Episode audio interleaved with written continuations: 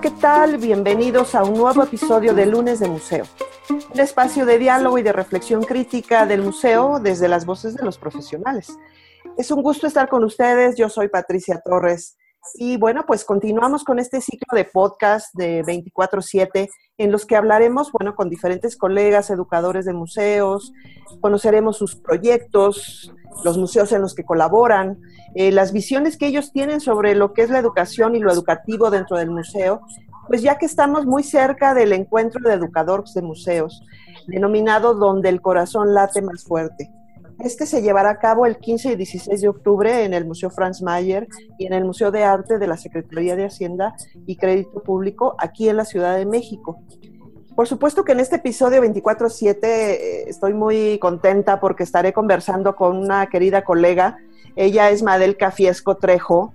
Ella es directora de diseño y comunicación de experiencias en Papalote Museo del Niño. Déjenme platicarles que ella es historiadora y bueno, ha desarrollado su actividad profesional principalmente en el campo de la educación en museos y también, bueno, ha incursionado en la gestión cultural.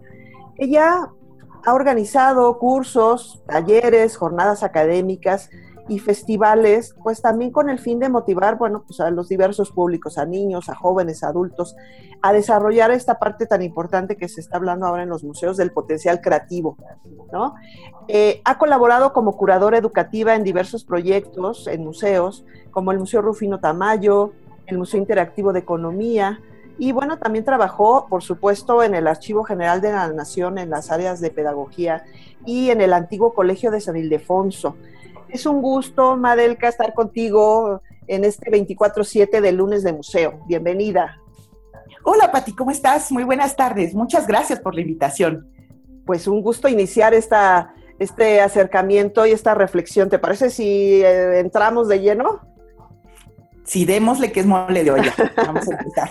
Pues sí, una parte importante que también nos, nos gusta explorar en estos 24-7 es un poco la experiencia, no solo profesional, sino también personal.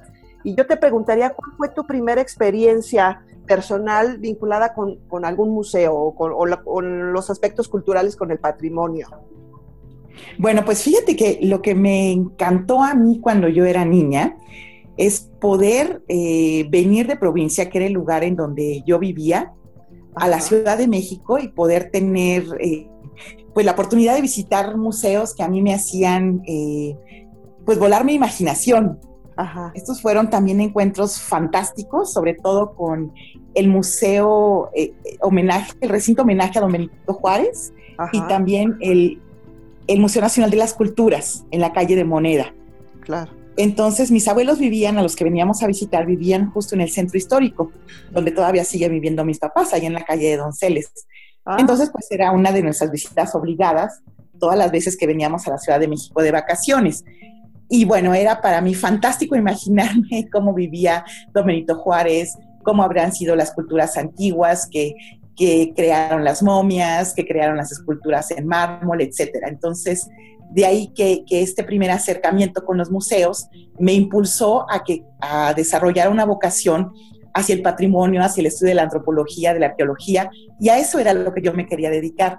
Después tuve una, pues como una intención de estudiar em, restauración y que crees que sí fui a hacer mi examen al para, para, entrar a estudiar restauración y yo creo que fue una de, las primeras frustraciones fuertes en mi vida. No fui aceptada.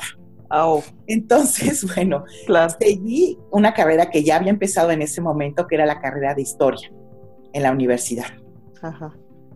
Oye, pues es que sí, de repente uno piensa que las situaciones que eh, a lo mejor de entrada dices, uy, como esto que dices, una, frustración inicial, pero bueno, te llevó por otros rumbos y otros caminos que, también eh, seguramente ahorita nos platicarás, te han, te han, dado muchas satisfacciones también, ¿no? Ahorita que mencionabas, mencionabas esto del Museo Nacional de las Culturas, pues sí es un espacio muy mágico, ¿no? Porque vas por esa calle de moneda con todo el bullicio de gente, de venta y tal, y entras al espacio del museo, al patio, y haz de cuenta que entras a otro, otro siglo, ¿no? Exactamente, eso yo sentía. Incluso ahorita recuerdo las aldabas, que son estos leones, que además es el símbolo del museo, que yo los tenía muy presentes cuando, cuando era niña, ¿no? Era quienes te recibían. Sí, claro. Claro. Oye, Madelka, y bueno, pues después de esta, este vínculo con la historia y demás, eh, ¿cómo llegaste finalmente al mundo de los museos? O sea, ¿se quedó, digamos, como esa semillita ahí de experiencia y luego fuiste buscando o fue un poco más casual? Pues mira, fíjate que eh, yo llegué a vivir a esa famosa calle de Donceles, a donde vivían mis abuelos en algún momento de mi vida, hace ya casi 25 años o más. Entonces, cuando yo llegué a vivir ahí, se estaba remodelando la antigua Escuela Nacional Preparatoria para convertirse en el Museo de San Ildefonso. Ya. Y yo veía diariamente cuando iba yo al mercado a comprar mis verduras y todo para hacer la comida, que estaban ya poniéndole el nuevo piso y que estaban arreglando las ventanas y arreglando la calle de San Ildefonso. Y yo me preguntaba, ¿qué va a hacer aquí? Y hasta que investigando, investigando, me dijeron que iba a ser un museo. Y entonces dije, wow, no lo puedo creer. El museo abrió sus puertas con esta fantástica exposición para conmemorar los 500 años del encuentro entre dos mundos, ¿no? Del descubrimiento del encuentro entre dos mundos. Y, pasó, y pasó el tiempo hasta que un día decidí ir a tocar la puerta, así, ta, ta, ta, ta. Y dije, oigan, yo quiero apoyar, yo quiero trabajar aquí, yo quiero ser parte de esto. Y me dijeron, ok, sí, puedes venir, eh, quizá podamos encontrar una vacante para ti pero me dijeron que era entre semana. Y yo como todavía estaba estudiando dije, híjole, pues no, no puedo, no voy a dejar ahorita la escuela. Claro. Y me ofrecieron que podía integrarme al equipo del voluntariado y dije, fantástico. Entonces ahí yo me inicié en San Ildefonso dando visitas guiadas, aprendiendo mucho cada exposición nueva que llegaba y poco a poco fui encontrando esta, no sé, Pati, es que es hablar de los museos, digo, creo que para mí es mi vida. Perdón si me corta la, la, la voz porque es todo un universo que tienes ahí que puede estar metido en un solo objeto, en una sola moneda, en un solo cuadro, en una escultura, en tanto, tanto de, riqueza, de expresión de la humanidad, puede estar ahí, que digo, me pareció fantástico desde el primer día que empecé a dar visitas guiadas, tener la oportunidad de poder establecer puentes entre todas esas historias que muchas veces no son reconocibles por nuestros visitantes y nuestros visitantes. Entonces, esta, digo, a mí me encanta, como tú sabes, me encanta comunicarme, me encanta compartir, platicar. Y qué mejor que estar en un espacio en donde lo que me dedicaba era eso. Claro, claro. Y poder ahora lo que, a lo que llamamos mediar, bueno, pues fue para mí un, un lugar fantástico. Después, poco a poco, eh, duré ahí dos años como voluntaria y un buen día me dijeron, oye, ¿no te quieres integrar al equipo de manera permanente? Y bueno, yo creo que ese día se me cayeron los calzones de la emoción. Claro, claro. Y por supuesto que acepté. Y ahí estuve una buena cantidad de años, te diría que más de una década trabajando en, en San Ildefonso. Después pasé a trabajar al Archivo General de la Nación y bueno, también fue una aventura fantástica encontrarme con este patrimonio documental que también es totalmente inexplorado. Hagan de cuenta que es como si fuera la Antártida. o sea, es, un, es todavía un cúmulo de cosas que yo creo que muchos de nosotros estamos ajenos y por supuesto el resto de la población también desconoce. Pero recuerdo haber tenido encuentros con, con los objetos, con los documentos, que me hacían que la piel se me erizara y con estas sensaciones yo también trataba de crear los programas, pues para que nuestros visitantes pues trataran de experimentar esto que yo también sentía. Sin embargo, si te soy honesta y ahora eh, viéndola a la distancia, y creo que es parte de las cosas que he ido aprendiendo, que he ido aprendiendo con el tiempo, es, es justo escuchar a los públicos, entender la misión de la institución, darse un tiempo para poder absorber cuando uno está llegando y a lo largo de todo el proceso que uno, que uno vive en estos espacios, el ver cuáles son las necesidades reales. Porque fíjate que yo cuando llegué al archivo, como yo venía con toda la tradición de haber trabajado con los niños y con las familias, pues das de cuenta que como caída hacia otro planeta, yo quise seguir haciendo lo mismo. Y no traté de ver en qué planeta había caído. Claro. Si bien que era el mismo pensaba que era el mismo. Entonces, si bien nos fue bien, realmente ese espacio, quienes en algún momento de su vida pueden acercarse más y que va a ser de un, de un mayor valor, pues es para los jóvenes, para los jóvenes que también están iniciando una carrera en la que tienen también como parte fundamental de su formación acercarse a la documentación, acercarse a documentos históricos valiosísimos. Pero ahí poco a poco hace cuenta que fue algo que me empezó a enseñar cosas. Desgraciadamente no duré mucho tiempo ahí porque recibí la invitación para trabajar como hasta ahora lo, sigo haciendo en Papalote Museo del Niño. Y la verdad, Pati, aunque el archivo me encantaba y todavía sigo teniendo un gusto enorme y una conexión enorme, cuando me dijeron del papalote dije, no, yo quiero ir a trabajar con los niños. Claro, algo, algo, me gustan los niños. Claro, por supuesto. Oye, Madelka, y uh, un poco ahorita que, ahora sí que nos mostrabas esta parte eh, emotiva, como más vivencial, eh, ya ves que el, título o, de, o, el subtítulo del evento de educadores de museos es donde el corazón late más fuerte. Y, y, yo te preguntaría, ¿a ti dónde te late más fuerte el corazón? Que ya por ahí nos has dejado ver este, vislumbres de eso.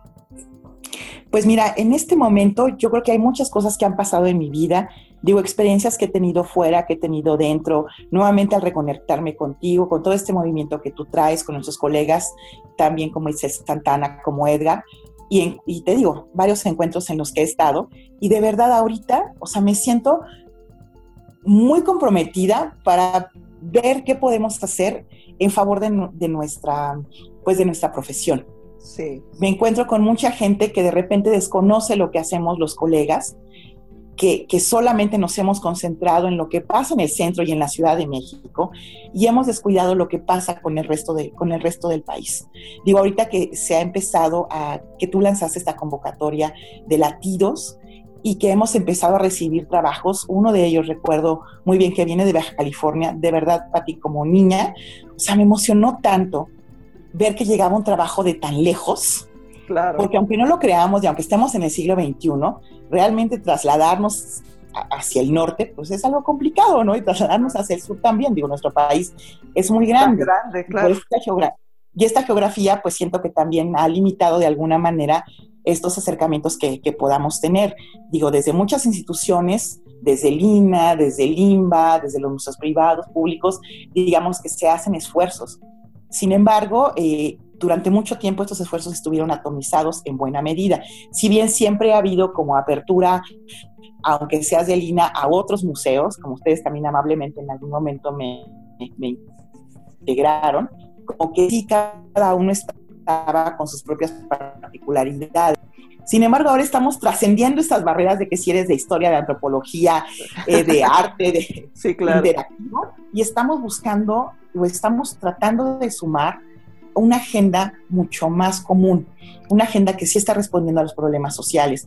Entonces hay todavía, en este, siento que en este momento también, y voy a la pregunta inicial, existe una gran necesidad de que este conjunto de quienes eh, hemos trabajado y estamos apenas trabajando en este ámbito de la educación en museos y de sitios patrimoniales y de bibliotecas y de zoológicos y de muchos otros espacios, claro. podamos integrarnos como, como y tratar de, de hacernos escuchar nuestras voces y de ver qué sinergias podemos establecer, pues para ir atendiendo esta agenda.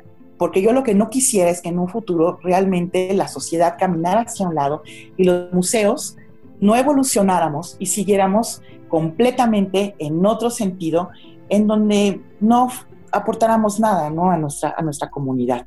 Entonces, por eso, en este momento, sí me es muy importante hacer lo que sea posible y esté en mis manos, ya sea también como un puente, ya sea como generando sinergia con otros museos, ya sea haciendo alguna traducción de materiales, o como esto que vamos a emprender nosotras, que es esta creación de, de un círculo de estudio para que podamos eh, justamente trabajar en proyectos comunes un mayor grupo de personas que nos dedicamos a esta profesión.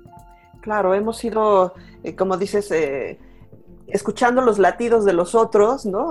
haciéndonos sensibles al reconocimiento y a intentar unificar esos latidos, esas experiencias, retomando esas historias, ¿no? Y por eso estos podcasts eh, con, ustedes son súper importantes porque es conocer justo a, a, los profesionales, en este caso a los educadores, ¿no? y, rescatar pues toda esa memoria que, está ahí presente eh, de nuestra experiencia como educadores. Entonces, yo te, yo te preguntaría eh, esta parte de tu experiencia previa en San Ildefonso, luego eh, en, en, en, el archivo y en otros sitios en los que has colaborado. ¿Cómo ha aportado a tu experiencia lo que desarrollas ahora en, en Papalote Museo del Niño? O sea, si nos das uno o dos ejemplos. Sí, mira, yo creo que, digamos, sí, sí ha habido siento que, que, una evolución, porque te digo, al final, esta evolución creo que no ha sido, mm, sí ha sido en parte gracias a lo que he vivido en esos espacios, pero por ejemplo, yo en San Ildefonso, también viéndolo a la distancia y reflexionando un poco para, para también esta entrevista, me veo como una hacedora. Ajá. O sea, como que venía tal exposición, ah, sí que es el programa educativo, la conferencia, el taller, este, la presentación del libro, el no sé cuánto, eh, la, la, función de danza, obviamente todo en torno a un tema. Claro. Y así, y realmente no había un momento de paz, no había un momento de reflexión para ver por qué estábamos haciendo lo que estábamos haciendo, qué sentido tenía. Claro. Incluso sí hablábamos de la evaluación y yo en los talleres hacía una, dos que tres evaluaciones con caritas y si te gustó, no te gustó. Y mira, rescatábamos la información y la guardaba yo en el cajón. Nadie me la preguntaba. ¿Y si les gustó el taller? Qué bueno. Ay, lo que más les gustó fue jugar con agua. Perfecto, bye. Claro, claro. Pero incluso estas evaluaciones tan primarias, o sea, ni siquiera tomaban una parte importante en el diseño de lo siguiente. Claro.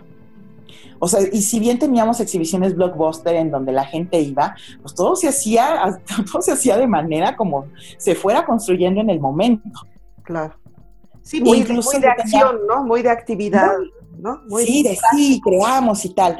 Pero sin embargo, ahora, digamos que a lo largo de los años y gracias sobre todo a los encuentros que he tenido con varias personas, a las cosas que, he leído, que, que he vivido, pues realmente, digo, si no nos sentamos y nos damos un tiempo para hacernos estas preguntas, hasta las que tú me estás haciendo me ponen a reflexionar, pues realmente no, no encuentras un sentido, ¿no? Y al siguiente día te pueden llamar para ir a trabajar en la feria y te vas a la feria. Claro. O te pueden llamar para trabajar en la Cámara de Diputados y ahí vas, ¿no? Y toda esta experiencia, como seguramente ha pasado, como a muchos de nuestros colegas, pues se va perdiendo. Porque no hay una documentación, porque no hay un intercambio, porque no hay acciones concretas que se deriven a partir de esas necesidades pues, de los propios profesionales de decir, a ver, tenemos esta problemática, señores, a ver, ¿cómo la resolvemos? Vamos a tratar de, obviamente en diferentes escalas, ¿no? Para, eh, como, como también bien en algún momento comentábamos, para que esta profesión siga creciendo, va a llegar un momento en el que las, en el que todo esto que queremos hacer de una manera pues si quieres, muy del corazón, muy de lo que nos late, se tendrá que convertir y traducir en políticas públicas, se tendrá que traducir en acciones ya gubernamentales para que esto realmente tenga el impacto que se, que se espera, ¿no? Pero yo auguro en estas nuevas generaciones que, que las cosas están, van a seguir cambiando y que hay un gran interés también, como ahora yo lo, y vuelvo nuevamente a la pregunta que me, que me hiciste, eh, porque se tienen que orientar más a las necesidades del mundo, a las necesidades dinámicas, a este, a este vacío con el que de repente nos enfrentamos, a esta tecnología tan avasalladora que cómo le vamos a dar respuesta desde nuestras propias prácticas, desde nuestros propios espacios, a estas crisis alimentarias, a estas crisis energéticas, que también obviamente es, deben de estar en la agenda del museo, porque al final es con lo que la gente llega cuando nos visita. Sí, porque... O sea, no llegan como tabula rasa, o sea, claro. llegan en este contexto, ¿no? En este contexto de violencia, en este contexto de no inclusión aún, y bueno, de, sí, de tantas cosas que tú dices, si bien mi espacio tiene esta línea, ¿cómo voy integrando también esto otro, no? Y eso es, creo que algo que, que, sí he podido hacer poco a poco, junto con todo el equipo que, que trabaja aquí en esta, en esta área educativa de Papalote, ir entendiendo esto, ir escuchando, como tú decías hace rato, estos latidos del público de una manera más estructurada y justamente poder establecer un plan estratégico que atienda también a, estos, a estos latidos, a estos pulsos. Claro, porque ah, me, parece, eh, Madelka, que, que, el papalote plantea como un tipo de museo, obviamente muy diferente en su dinámica interna, pero eh, como que mira hacia, justo, no hacia las colecciones, porque no se basa en colecciones, sino hacia el público, hacia los visitantes, ¿no? Y entonces, pensando en ellos, pienso que ese potencial eh, es, es, una diferencia importante que, que, marca al resto de museos. ¿Cómo ves tú? Pues mira, si bien digamos que sus colecciones son sus propias exhibiciones, exhibiciones y tiene, y tiene esto como colecciones, sí, como tú dices, yo creo que también por el tipo de público que recibimos, tenemos que siempre estar a la vanguardia en los temas que interesan a nuestros visitantes de una manera global, aunque tengamos visitantes de otros lugares que no nos visiten, tenemos que estar muy pendientes de, de, estos impulsos de las sociedades. Y por otro lado lo que internamente ya en una comunidad más acotada como el Valle de México y unas otras visitas que recibimos de, de gente de provincia a lo largo del año, sobre todo en épocas de vacaciones, pues vamos, vamos rescatando. Ahora, esto yo te diría que también se complementa muy bien eh, con estudios que, que, se hacen desde, desde la antropología y desde la sociología, mm. porque también ahí tú puedes ir viendo cómo se van marcando estas, estas tendencias y hacia dónde vamos caminando. Eh, yo te podría decir que incluso creo que esa sería también una beta muy importante a desarrollar.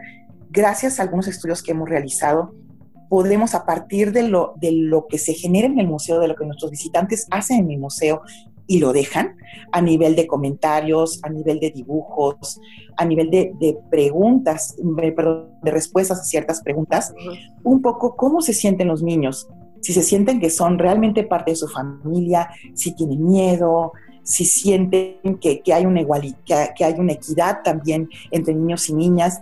Es, es importantísimo que todo eso, a partir de, de algunas experiencias que se han diseñado en el museo, podemos establecer ciertos parámetros o ciertas, ciertas premisas o ciertos insights, como, dije, como se dice en inglés, que nos permiten orientar nuestro trabajo. Y que a veces realmente son, pues realmente sorprendentes. Y que dice, si nosotros pusiéramos atención en estos miedos, en estas angustias, en estas felicidades, en estas expectativas que tienen, yo creo que tendríamos resueltas de verdad muchas de las cosas que nosotros eh, que, o sea, tendríamos... Que nos preocupan, ¿no? que nos ocupan. Ajá, para crear experiencias realmente significativas y trascendentes en la vida de nuestros visitantes. Y, tú, mm, digamos, de tu experiencia antes de, trabajar en el museo, al momento en el que tú te integras, ¿qué, cambios has visto tú eh, justo en la generación de esas experiencias en los visitantes de, al museo? Porque, digamos, los niños, ¿el museo cuántos años tiene de, creado? Pues este, este año va a cumplir 25 años. Sí. Entonces, ya vamos varias generaciones. De los niños de hace 25 años a los niños de hoy, obviamente esto que tú mencionas, eh, esta parte más sensible y a través de estos estudios, eh, pues marca esas diferencias, ¿no? ¿Qué cambios tú has visto significativos que se han planteado en el museo pues eh, que han respondido más a esos, a esos cambios sensibles de la sociedad, ¿no? Mira, yo creo que, digamos, hay cosas que si bien ha habido cambios, también es, también es bastante significativo que hay cosas trascendentes en nuestras vidas que no han cambiado aún. En el caso de los niños y sus familias, te podría decir que yo creo que así como nosotros fuimos niños y otras generaciones también que nos han precedido, nuestros niños quieren seguir teniendo a sus padres cerca, quieren seguir jugando con ellos. Si bien nuestros estudios arrojan que la mayoría, o yo te diría un 60-65% de los niños juega en dispositivos con dispositivos electrónicos, no necesariamente quiere decir que eso es lo que más desean. Claro. Que sea su única necesidad, ¿no? ¿Mm? Que sea solo su única necesidad en realidad yo lo que, lo que nos hemos podido dar cuenta, porque yo creo que siempre ha estado presente también, son de las cosas que han permanecido, la gente está buscando momentos de convivencia, está buscando momentos de integración, de poder platicar con tu papá, con tu mamá, con tu abuelito, el poder también tener un encuentro con tus amigos de la escuela, ya sean niños, jóvenes, y que estos espacios el museo te los puede brindar de una forma increíblemente eh, abierta, flexible. Ahora, una cosa que también hemos visto, ahora sí ya como cambios a lo largo del tiempo, y esto más, más no necesariamente también porque el público te lo demanda, sino porque nosotros hemos conocido más al público. Es, por supuesto, el dejar de, querer eh, compartir cúmulos de información que de verdad no, no hacen sentido, ¿no? O que está completamente descontextualizada. Claro. Entonces, digo, esto también nos ha hecho el que tengamos eh, experiencias. Ahora ya no hablamos de exhibiciones, hablamos también de experiencias, porque todo esto, como sabemos, empieza desde que tú tomas una decisión de ir a un espacio y entras a una página web o tomas un transporte público o el metro y entonces buscas cómo orientarte para, para llegar al museo que quieres, que quieres visitar, ¿no?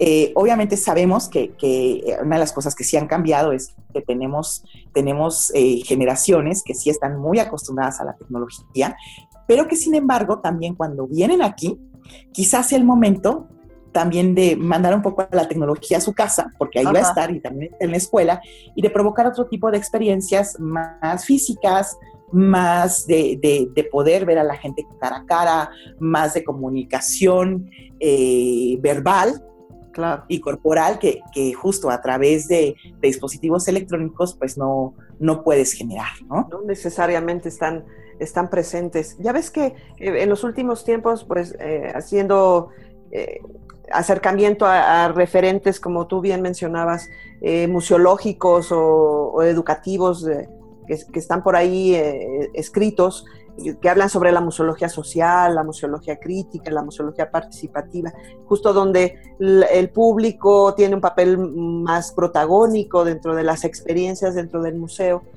¿Tú, tú crees, crees que necesitamos integrar en estas prácticas pedagógicas o de mediación en, los museos, incluso desde esta modalidad que ahora se menciona de curaduría educativa, o sea, plantear las propias exposiciones desde ahí, no solo recursos eh, a lo mejor separados y demás, sino que se integren a la propia experiencia dentro del museo. Mira, yo creo que una de las cosas que es importante primero es que como profesionales, si bien trabajamos en un museo y esto nos da un nivel de autoridad, que quieras o no, cuando te enfrentas con una comunidad, la comunidad te lo, reconoce, ¿no? Aunque tú quieras mostrarte casi, casi igual, la gente te dice, ah, viene del museo, ¿no? Y entonces eso de entrada es la primera cosa que yo creo que uno, uno debe de, romper. Eh, yo creo que realmente también lo que me ha tocado a partir de mi propia práctica es, no es fácil trabajar con diferentes comunidades. Primero tienes que ponerte de acuerdo cuáles van a ser esas comunidades con las cuales tú quieres trabajar y qué. Y este es un tema que no tiene necesariamente que caer en la esfera de los propios educadores del museo, que también es otra cosa que he aprendido a lo largo de, de estos últimos años, sino que uno de los trabajos más importantes que tiene uno que hacer desde aquí es justo involucrar a las demás áreas. No porque estés en finanzas, no porque estés en la parte de comunicación con la prensa, no porque estés en la parte de mantenimiento, estás ausente del trabajo educativo del museo porque este corre transversal a cada una de las actividades que se llevan a cabo ahí. Entonces, bueno, con esta perspectiva, que es un primer gran reto, es después cómo, cómo defines hacia dónde te vas a acercar, ¿no? El camino, el camino que vas a tomar. Y ahí, pues obviamente hay una gran cantidad de intereses que se cruzan en el camino con el propio equipo de la institución, porque no necesariamente todos vamos hacia, hacia el mismo barco al mismo tiempo. Claro. Podemos sí, pero a veces vamos a destiempos, ¿no? Sí, sí, sí, ponerse de acuerdo. Completa, completamente distintas.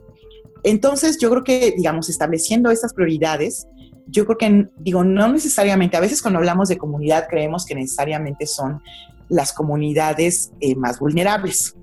Sin embargo, yo creo que también algo que, el museo ha hecho es que ha sido muy endogámico también en su planteamiento. Y eh, nos ha pasado, digamos, yo te diría también desde esa trinchera, que muy poco hemos tenido vínculo con las universidades de una manera permanente. Sí, más allá del servicio social, ¿no? Que, mm, Exactamente, más allá del servicio social, más allá de la invitación a un experto en cierto tema de un proyecto que tú vayas a generar y que necesites el apoyo, creo que sí necesitamos establecer con ellos unos vínculos más, eh, más duraderos, pero por supuesto es que yo creo que también esto se debe a que no nos hemos, como yo te decía, al menos desde mi perspectiva, hemos accionado, accionado, accionado. Y estas acciones incluso se preparan con tres, cinco, seis meses de anticipación y no tenemos una mirada de largo aliento, ¿no? No, no tenemos como esta idea de que nuestro trabajo esté quien esté, digo, ya sea que estamos nosotros hoy y mañana no, y vendrán otros, tiene que plantearse hacia un corto, mediano y largo plazo. Claro. Entonces yo creo que mientras no, no nos planteemos esto, pues por supuesto que vamos a estar siempre en el ahora resolviendo cosas, ¿no?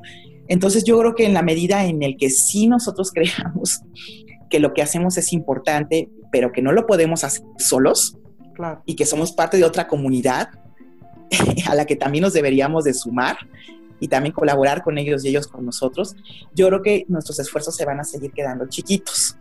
Claro. A veces hay que tocar, hay que picar piedra y picar piedra hasta que te escuchen, hasta que te tomen la llamada, hasta que logres hacer las cosas, pero hay que ser muy perseverante. Y no solamente perseverante en el acercamiento con las comunidades, perseverante en tu propio trabajo, perseverante en lo que tú, en lo que tú crees. De hecho, algo que yo también me planteaba cuando, cuando empezó este, este proyecto, que, que tú eres una de las personas que, que encabeza, es, bueno, al, final, eh, ¿qué es lo que uno debe de, de plantearse hacia dónde uno debe de, tener como estas objetivos, como estos seguros o como estas anclas, porque de verdad créeme que durante mucho tiempo yo no lo he tenido y no lo y no lo tuve. Creo que apenas ahora estoy empezando a vislumbrar como el camino que sigue más adelante del programa educativo. Claro, claro. y, que, y que actualmente como tú bien mencionas, de unos años para acá, bueno, pues hemos socializado más esas experiencias cuando presentamos los proyectos de, que hacemos en nuestro propio museo, bueno, pues nos damos ese espacio que normalmente deberíamos darnos para sentarnos y decir, bueno, ¿qué puedo hablar sobre lo que hice? ¿no? ¿Cómo fue?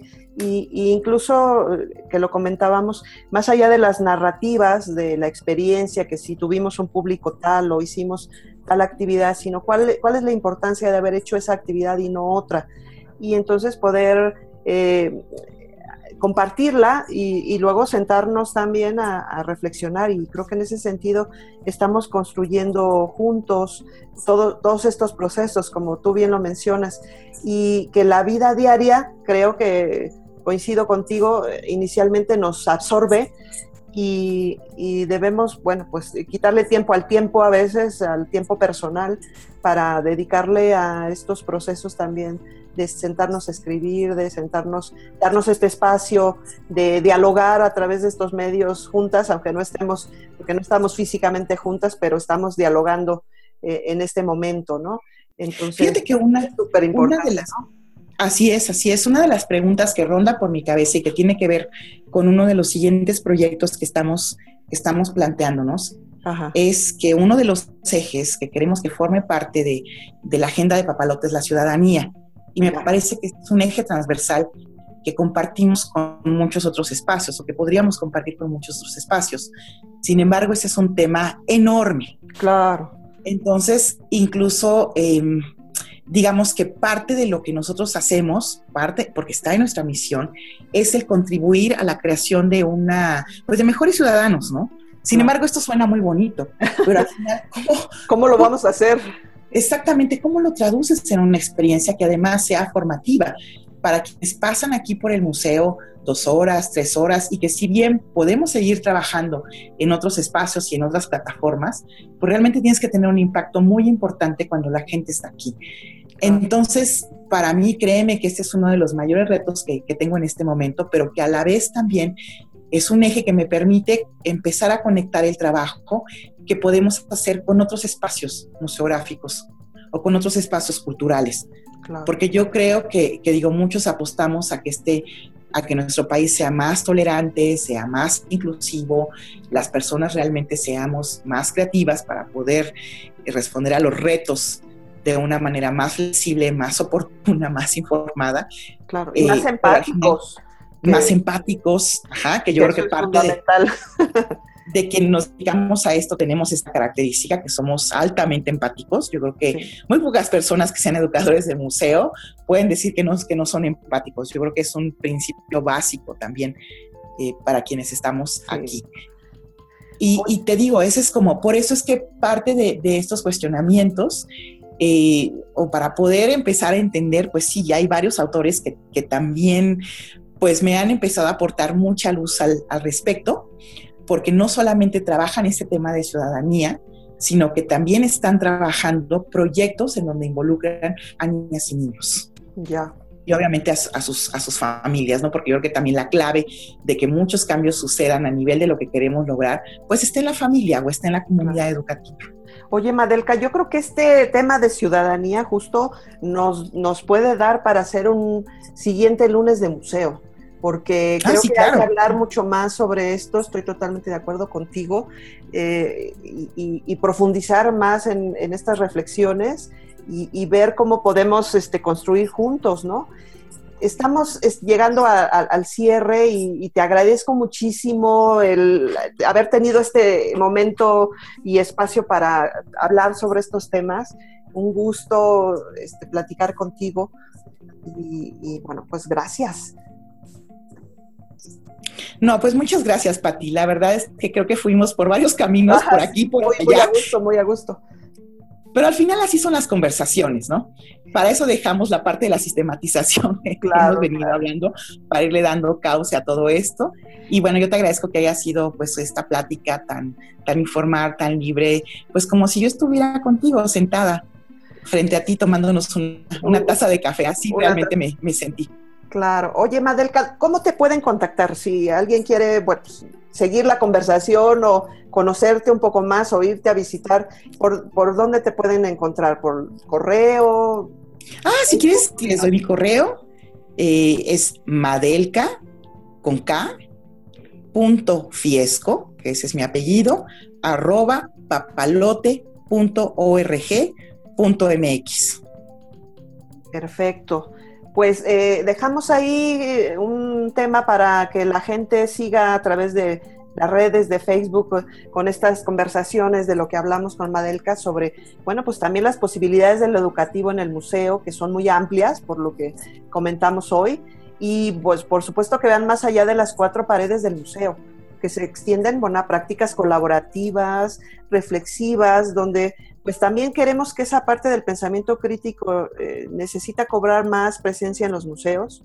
Y dejaría yo por ahí una pregunta, si aplicamos estas formas de interacción y de reflexión, o sea, si estamos en esos procesos, ya los están iniciando o les gustaría iniciarlos, ¿no? Entonces, que por supuesto por Facebook nos pueden encontrar como Nodo Cultura y el grupo Lunes de Museo, en Twitter como Nodo Cultura, arroba Nodo Cultura o arroba Pati Torres AU o arroba Nayeli Cepeda y siguiendo el hashtag Lunes de Museo. También en nuestra página nodocultura.com, donde pueden leer algunos artículos sobre temas de educación y sobre otros temas que tienen que ver con el museo.